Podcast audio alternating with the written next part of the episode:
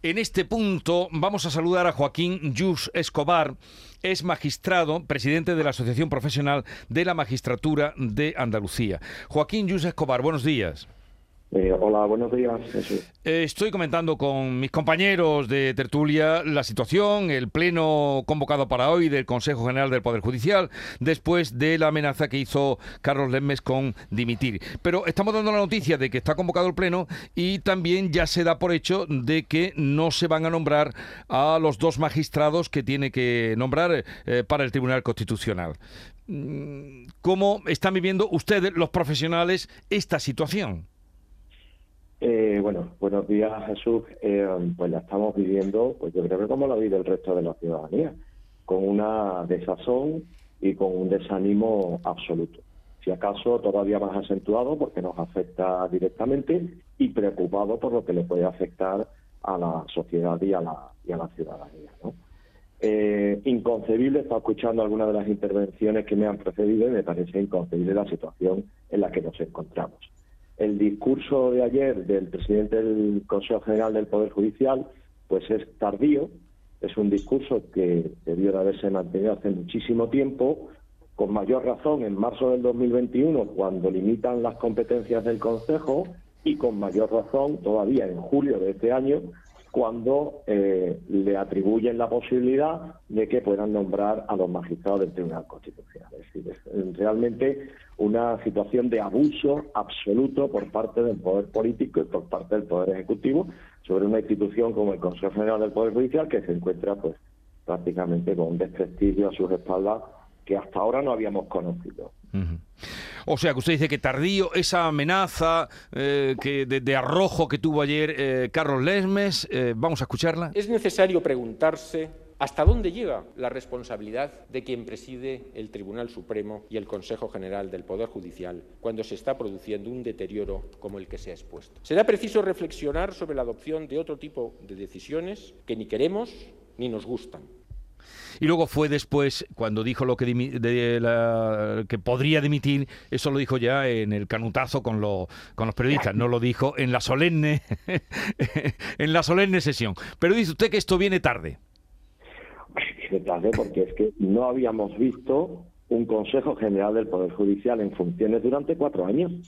Ha habido algunos periodos anteriores, donde el acuerdo se ha hecho se ha hecho tardar o ha tardado un poco más de lo, de lo normal, pero durante cuatro años, pero sobre todo lo que no lo que no hemos visto han sido reformas de la ley orgánica tendentes a limitar las competencias del Consejo mientras que se encuentra en funciones.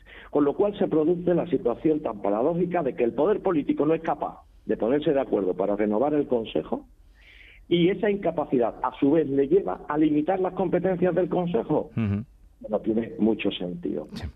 Pero bueno, la situación es verdad que, ha llegado un momento en el que en el Tribunal Supremo se están viendo eh, situaciones eh, complicadas para poder formar sala.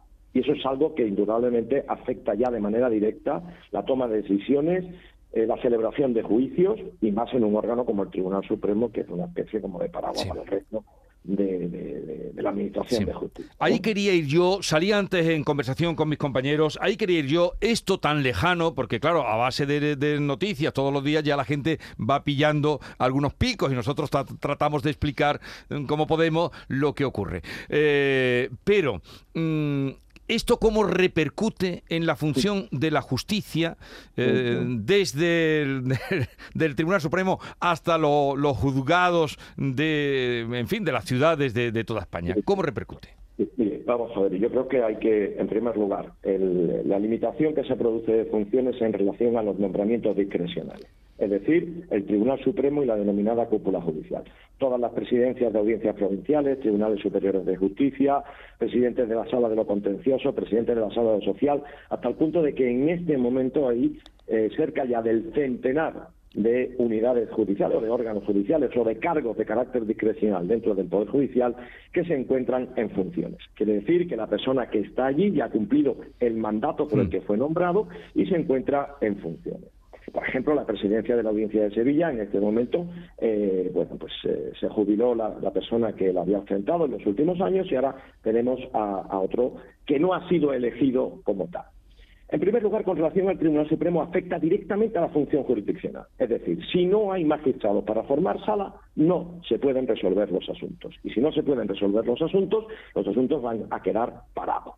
En segundo lugar, desde el punto de vista gubernativo, esto hay que verlo desde eh, la perspectiva del impulso que supone que la persona que esté al frente de un órgano colegiado, de una presidencia de un Tribunal Superior de Justicia, como puede ser el de Andalucía, del que dependen 900 jueces, esté la persona que realmente le corresponde, la persona que ha nombrado, la persona que ha superado eh, eh, el mecanismo de selección al frente de ese órgano para darle el impulso correspondiente. Eh, si eso no existe, evidentemente lo que existe es una situación de brazos caídos, de, falta de toma de decisión a la hora de que mm, eh, surjan problemas para formar salas, eh, a la hora de tomar decisiones sobre las necesidades que puede requerir un órgano judicial o un partido o un partido judicial. Dicho esto, desde la perspectiva del ciudadano de a pie, que tenga un asunto en los tribunales de justicia, pues efectivamente la cuestión no es tan relevante, porque los tribunales van a seguir funcionando, los órganos judiciales van a seguir funcionando, y desde esa perspectiva el problema, Jesús, como viene siendo habitual en los últimos treinta y tantos años en España, es el problema de la falta de medios. Ahí ya entramos en otro, en otro tema que, puede estar mm. relacionado con el tema de la politización, pero en principio la preocupación del ciudadano tiene que ser relativa porque efectivamente el sentido de la responsabilidad, de la vocación de los jueces, va a hacer que los juzgados sigan abriendo y que los juzgados sigan celebrando juicios. Desde luego, en ningún otro estamento se entendería esto, eh, pongamos cualquiera, ¿no? De, que dependan de la función pública, no se entendería esto que usted ha diseñado y cómo en cascada repercute eh, también en toda eh, la cadena judicial. bueno, otra cosa, ya veremos qué pasa, porque hoy no va a pasar nada, hoy no va a pasar nada, ¿verdad? Tratándose de política, no se puede saber.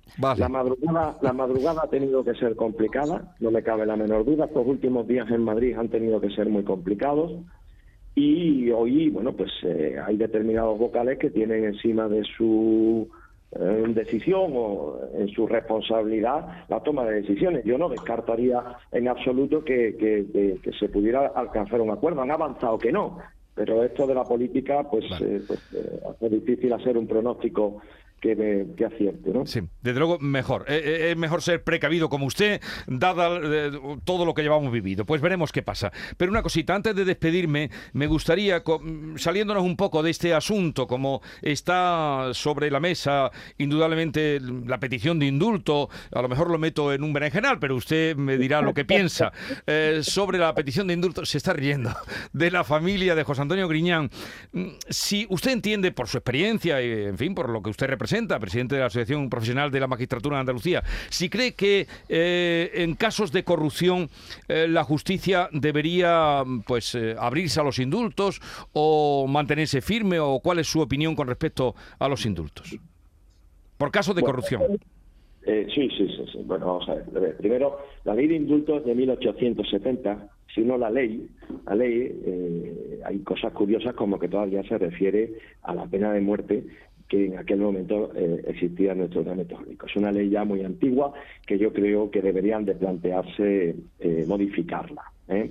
En segundo lugar, es una ley que desde, ya le digo, 1870 viene recogiendo lo que es un el derecho de gracia, el indulto, la capacidad del perdón del Estado respecto de la pena previamente impuesta por parte de los tribunales de justicia. En este momento la competencia es del Poder Ejecutivo, del Gobierno, como lo era en su momento, y ha sido un instituto que se ha venido aplicando con total normalidad por parte de los tribunales de justicia. En mi caso, por ejemplo, pues no hay mes o semana que tenga que informar eh, como tribunal sentenciador acerca del indulto solicitado por los centenares o miles de condenados que pueden existir en la jurisdicción penal.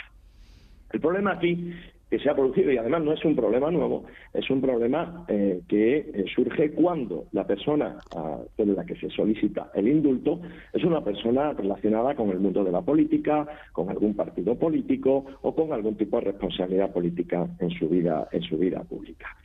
Y yo creo que eh, el indulto pues no debería, o, la, podríamos decir, el problema no debería de afectarle ni a favor ni en contra. Es decir, el indulto está ahí, se ejerce por quien considere oportuno, eh, el tribunal sentenciador emitirá un informe y que el gobierno eh, tome la decisión que estime, que estime conveniente. ¿Descartarlo absolutamente por el tema de corrupción? Pues mire usted, ¿por qué? No le veo un sentido o una razón. Será en cada caso individual, analizando las circunstancias del supuesto, las condiciones del sujeto, el delito cometido, la pena impuesta y, como propiamente dicho, dice la ley, atendiendo a razones de equidad, de justicia o de utilidad pública, que se tome una decisión. Evidentemente canta mucho cuando es el Poder eh, Ejecutivo el que toma una decisión respecto de personas que han estado vinculadas a ese Poder Ejecutivo, ya sea a nivel nacional y autonómico.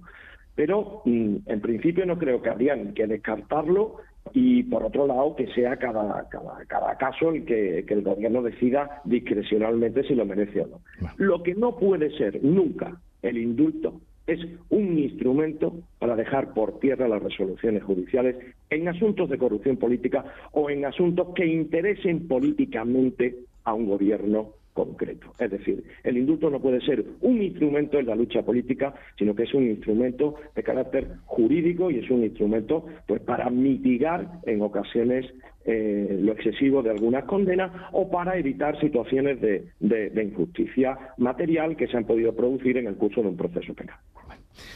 Joaquín Jus Escobar, eh, magistrado, presidente eh, de la Asociación Profesional de la Magistratura Andalucía, gracias por haber estado con nosotros. Un saludo y buenos días. Buenos días, hasta ahora. Adiós.